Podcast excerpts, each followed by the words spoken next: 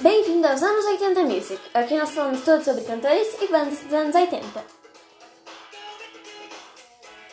Hoje vamos continuar a falar sobre o rei do pop Michael Jackson, então bora lá!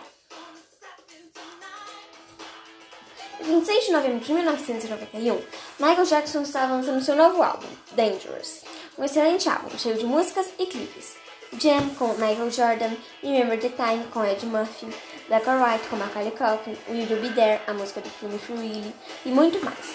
Vendeu 34 milhões de cópias, mais do que Bad. Em 1993, para divulgar ainda mais o álbum, Michael resolveu fazer um show de intervalo. Isso aconteceu durante o Super Bowl 27, a famosa final do campeonato de futebol americano.